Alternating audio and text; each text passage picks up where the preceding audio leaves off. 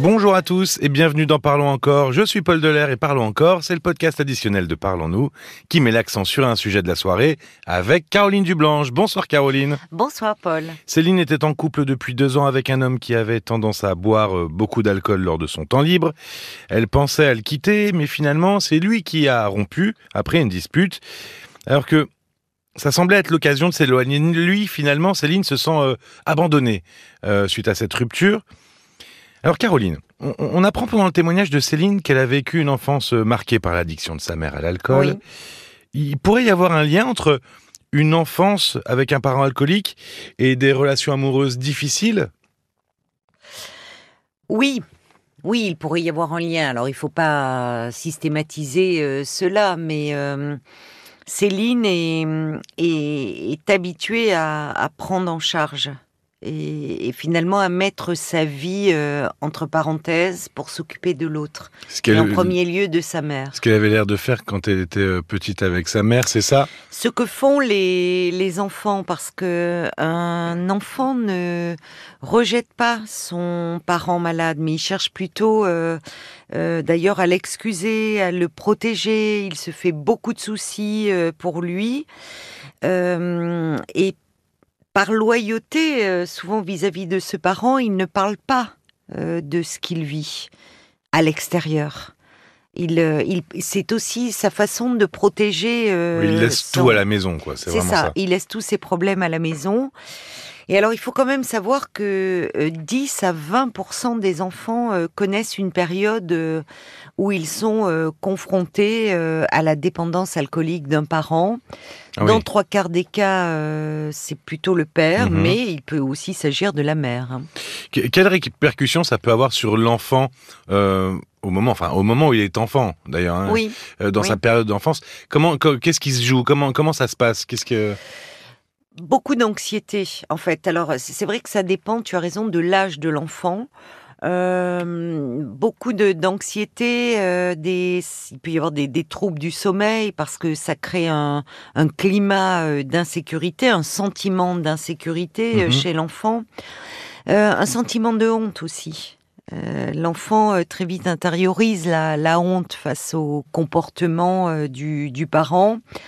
Il y a hum, je ne sais pas si je l'ai dit, oui, les troubles du sommeil, des difficultés de concentration qui peuvent rejaillir euh, sur euh, sa scolarité. Mhm.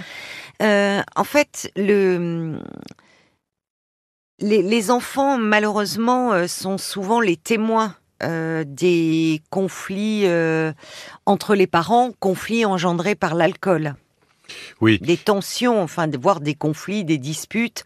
Et ils impriment énormément. Alors, ils impriment, mais en même temps, face à cet environnement assez chaotique et imprévisible, puisque ça dépend de, de l'état euh, du parent, de son état de, consommation, euh, l'enfant est en permanence sur le qui-vive.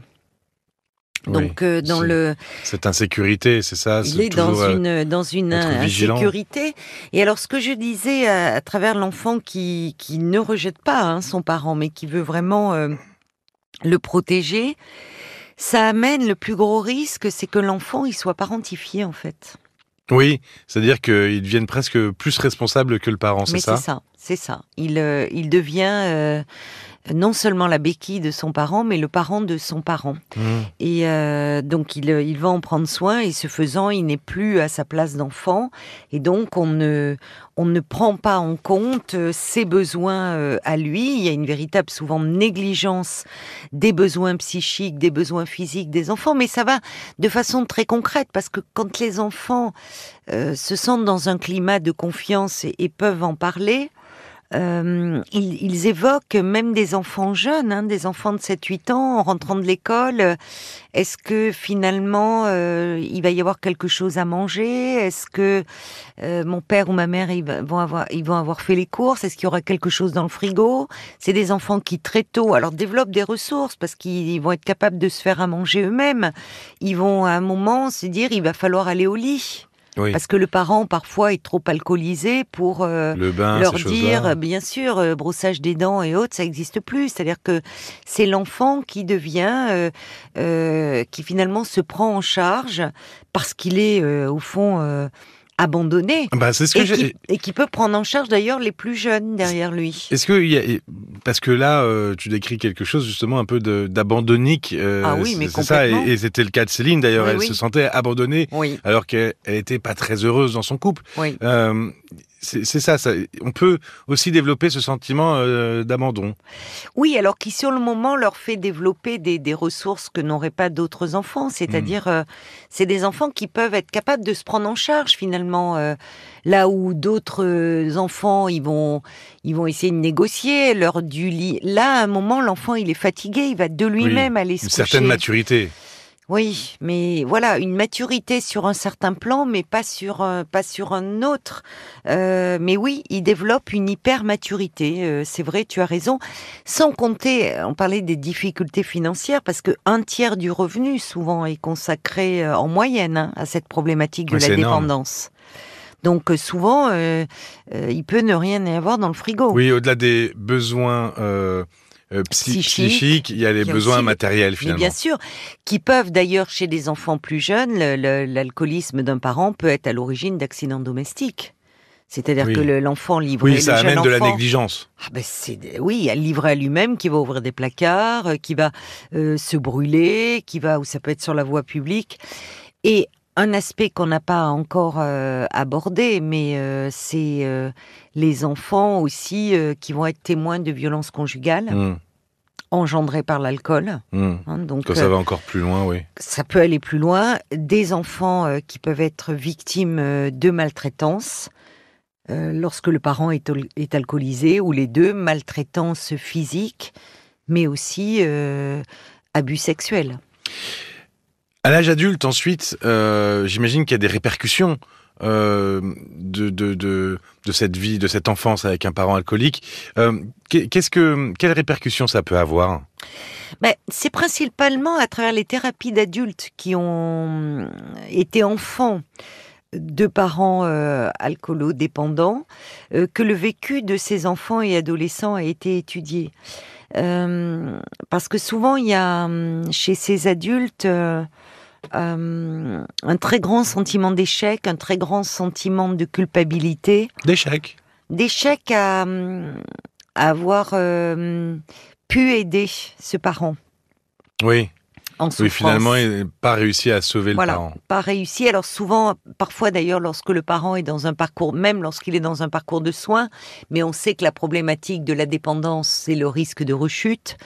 Et pour l'enfant, c'est terrible, ou l'adolescent, de voir son parent euh, rechuter, Oui, peut s'en sentir complètement Cette responsable. insécurité euh, qui persiste finalement. C'est ça.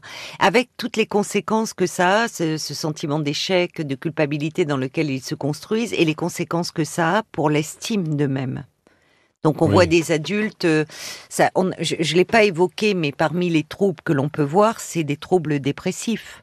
Et des Mhm. adultes viennent consulter euh, pour un trouble dépressif ou pour une anxiété euh, généralisée, pour un sentiment d'échec dans leur vie, de culpabilité, une faible estime d'eux-mêmes. Et c'est avec, en, en reconstruisant un peu leur histoire familiale, qu'ils abordent cette problématique. Ah oui, ça- euh, Ça peut être l'origine de, de, de cette anxiété, de cette dépression. Mais d'ailleurs, en fait, euh, on, on le voit, euh, on voit euh, comme ça des euh, des enfants ou des adolescents, plus particulièrement des adolescents en consultation, euh, qui consultent parce qu'ils ont un trouble particulier. Ça peut être un trouble alimentaire, ça peut être un trouble dépressif, ça peut être une anxiété. Et souvent, les adolescents euh, ont du mal. Je parle pas des enfants, c'est encore plus compliqué pour un enfant, mais des adolescents qui ont déjà des capacités de réflexion plus grandes, évidemment, ils ont du mal à faire le lien entre leurs difficultés et celles de leurs parents. Ah, comme s'ils avaient cloisonné. C'est même pas qu'ils cloisonnent, c'est-à-dire que pour eux, euh, Ça paraît tellement ils ne- normal ils ne, ils finalement. ne mesurent pas l'impact qu'a la souffrance euh, de leurs parents sur, sur leur propre euh, construction. Et souvent d'ailleurs, la, la problématique parentale, la dépendance à l'alcool, elle apparaît au détour de la prise en charge. Elle est évoquée, elle surgit comme ça. Et là, c'est important aussi, peut-être parce que nous, aussi, professionnels de la prise en charge, c'est quelque chose que l'on n'a peut-être pas assez en tête ou on n'ose pas poser la question. Il y a le poids hein, des représentations sociales quand même qui pèse encore sur euh, la problématique de l'addiction à l'alcool. Oui, c'est. C'est quand même encore tabou. C'est difficile. Oui, bah, on le disait tout à l'heure, on laisse ça à la maison et on n'en parle pas. C'est ça. Et l'enfant, il a souvent, l'enfant, l'adolescent a grandi dans ce, dans ce non-dit, pour ne pas dire dans ce déni. Euh, il est pris aussi dans cette loyauté euh, familiale, donc il ne veut dans ce sentiment de honte aussi. Et pourtant, lorsque euh, lorsqu'il peut enfin parler, comprendre que parler, y compris parler de la souffrance de son parent, de sa dépendance, c'est pas punir que les professionnels qui interviennent auprès d'enfants ou d'adolescents, ils sont pas là pour punir, mais pour aider. Alors, sauf exception, et là d'ailleurs je parlerai même pas de punition, mais euh, il y a une levée euh, du secret euh, professionnel lorsque l'enfant, on apprend, ben, voilà, lorsqu'il y a danger, qu'il y a maltraitance physique, psychique ou, ou, ou problématique d'abus sexuels. Souvent ils se sentent sortir du secret, ça les libère du poids de ce fardeau aussi, parce que ils peuvent, enfin euh, le, quelqu'un qui s'alcoolise, ça se voit dans son comportement. Euh, et, quand je parlais de honte, parfois le parent, il peut venir à la sortie de l'école chercher son enfant. Oui, quand on va faire les courses ou oui, évidemment. Donc euh, l'enfant, il sent le regard des autres sur mhm. sur ce parent. Oui, et il a ce sentiment de honte. Il a, il a, ce sentiment de honte. Donc euh, tu parlais des conséquences à l'âge adulte. Il y a souvent cette faible estime de soi-même. Il peut y avoir de l'anxiété, des troubles dépressifs. Parfois, on voit euh, des, des, hommes ou des femmes qui se retrouvent en couple euh, avec une personne qui elle-même en très grande difficulté. Bah, C'était le cas de, Anne qui eh réagissait pendant l'émission euh, au témoignage de, Céline. Et Anne, dont, le père était alcoolique. Et, finalement, toute sa vie, elle tombait toujours sur des profils d'hommes alcoolodépendants. Et bah, ça, ça, peut devenir, c'est le syndrome du sauveur. Mhm. C'est-à-dire malheureusement qui a été mis en place très tôt dès l'enfance, parce que ces enfants ont appris à mettre leur vie entre parenthèses. Euh, ils se sentent très largement euh, responsables des autres et, ils, ont le, ils ont le sentiment qu'ils ont le devoir de s'en occuper. Et ils mettent leur propre vie vraiment euh, entre parenthèses. C'est ça le plus gros risque en fait. Sans ah. compter les risques de d'addiction de devenir eux-mêmes dans une problématique d'addiction à l'alcool ou d'autres produits stupéfiants. C'est pas héréditaire, mais est-ce que ça peut se transmettre euh mais Ça peut se transmettre parce qu'on sait que la famille, elle transmet beaucoup de choses, bien sûr des valeurs, des croyances, mais aussi des modèles comportementaux. Et quand on a eu enfant, qu'on a vu ses parents réagir aux difficultés de la vie en s'alcoolisant, il peut y avoir euh, effectivement euh, quelque chose euh, qui va se répéter à l'âge adulte. Oui, souvent il y a une répulsion. Voilà, ou l'inverse. Hein. On voit aussi, une, oui, oui, on voit aussi une répulsion et des adultes pour qui euh, euh, enfin l'idée même de, consommer euh, de l'alcool leur est, leur est insupportable. Mais, mais donc oui, ça peut, ça peut aussi se transmettre, c'est possible. Il y a, qu'est-ce qui pourrait là Anne tout à l'heure, quand elle réagissait, elle disait qu'elle avait fait une thérapie hein, aussi. évidemment, Céline était dedans, mais finalement peut-être pas encore assez poussée pour pour que ça porte ses fruits. c'est une thérapie qu'il faut avec euh, ce genre de d'anxiété, de dépression euh, suite à une enfance avec un parent alcoolique? Oui, parce qu'il y a d'autres choses parce que souvent, oui, oui, ben, les thérapies euh, évidemment individuelles, parce que le fait, tu parlais de d'une forme d'hyper maturité, oui, par mhm. certains aspects, mais en revanche sur le plan affectif, il y a des failles immenses, il y a une immense fragilité parce que le, c'est quelque chose de très lourd d'être pour un enfant d'être parentifié. Oui, finalement, il y a un grand déséquilibre. Il y a, une grande faille.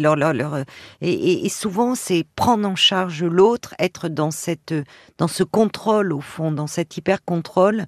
C'est au détriment de, soi-même. De, C'est-à-dire qu'il y a quelque chose dans leur développement affectif qui est comme interrompu et qu'il va falloir mhm. reprendre, et notamment parce qu'en prenant en charge l'autre et en, essayant de contrôler cet environnement si chaotique, euh, il, y a un contrôle qui se fait malgré eux de leurs émotions et de leurs sentiments. Et c'est la thérapie va leur permettre de renouer avec euh, leurs propres sentiments et leurs propres émotions et de repartir d'eux. Oui, de vivre euh, dans, avec autre chose que son environnement finalement. En tout cas, pas, en fonction de son environnement, mais en fonction de soi. parce qu'ils se sont mis eux-mêmes de côté, comme s'ils n'avaient plus accès à leurs propres émotions, à leurs propres sentiments.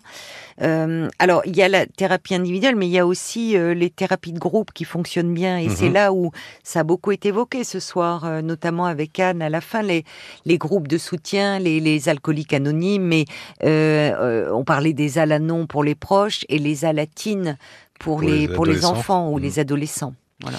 Merci beaucoup Caroline. Merci à toi Paul. Euh, Céline et Anne, vous l'avez entendu, euh, euh, sont passées à l'antenne ce soir. Il y avait aussi Yvette qui aimerait que son fils assume son statut de père, parce que quand il a la garde de ses enfants, il laisse Yvette tout gérer. Catherine voit son fils s'isoler de plus en plus. Et puis pour finir, Elisabeth nous a passé un coup de téléphone ce soir pour nous donner des nouvelles et dire qu'elle s'est apaisée. Je vous laisse découvrir tout ça sur l'application RTL, où vous pouvez évidemment nous écrire, mais aussi nous suivre en vous abonnant comme euh, d'ailleurs sur toutes les autres plateformes de podcast. Puis tiens, je pensais à Elisabeth qui donnait des nouvelles. Si vous voulez euh, nous donner des nouvelles avant l'été, ah eh oui, bah oui, pour la dernière de la saison. Exactement. Bon. Enfin parce que l'été on y est, mais. Et eh oui, avant avant la grille d'été, euh, avant que bah déjà toi euh, tu sois eh en congé. Oui. Euh, c'est demain la dernière, jeudi soir. Donc n'hésitez pas 09 69 39 10 11 si vous voulez nous donner des nouvelles, des bonnes nouvelles rafraîchissantes pour cet été. Vous êtes les bienvenus. On vous embrasse. Merci de votre écoute et à très vite. À très vite. Parlons encore. Le podcast.